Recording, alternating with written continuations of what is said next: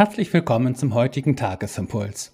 Schön, dass du dir dafür jetzt wieder ein paar Augenblicke Zeit nimmst.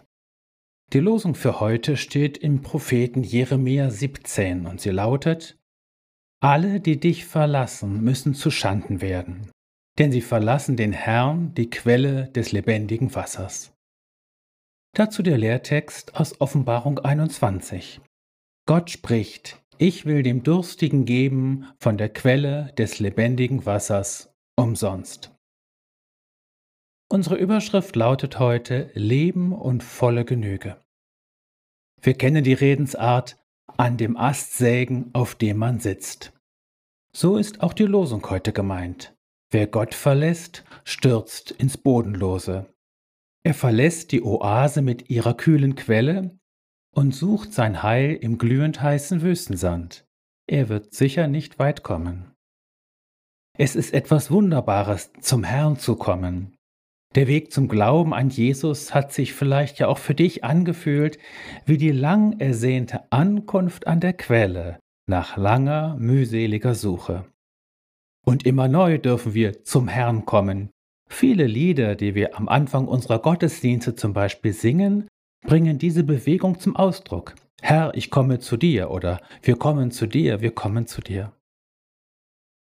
Es gibt aber auch die dunkle Möglichkeit, und davon spricht die Losung, dass man Gott verlässt und von Jesus weggeht. Es gehört zur Liebe, die Jesus zu uns hat, dass er uns nicht zwingt, bei ihm zu bleiben. Selbst seine Jünger hat er einmal gefragt, wollt ihr auch weggehen? So in Johannes 6, Vers 67. Ganz am Ende der Bibel, in den Schlusskapiteln der Offenbarung und bereits angesichts des neuen Jerusalems und Gottes neuer Welt, erneuert Gott seine Zusage, wie sie im Lehrtext heute steht. Ich will dem Durstigen geben von der Quelle des lebendigen Wassers umsonst. So ist das. Unsere Seele dürstet nach Gott. Psalm 42.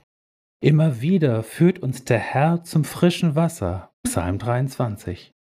Die Liebe des Vaters im Himmel ist der Grundwasserspiegel, zu dem herab wir lebenslang unsere geistlichen Wurzeln strecken, und der Bach, an dem wir wie Bäume gepflanzt sind. Psalm 1. Was wir hier in diesem Leben schon erleben, ist nur ein Vorgeschmack dessen, was uns in Gottes neuer Welt erwartet. Dort wird nicht mehr sein, Leid noch Geschrei noch Schmerz wird mehr sein, Offenbarung 21. Und eben auch kein Durst mehr. In Jesus bist du gesegnet mit einer Quelle lebendigen Wassers in dir. In Jesus bist du gesegnet und hast du alles, was du brauchst. In Jesus bist du gesegnet mit einer lebendigen Hoffnung auf Gottes neue Welt. Darum komm auch heute zu ihm.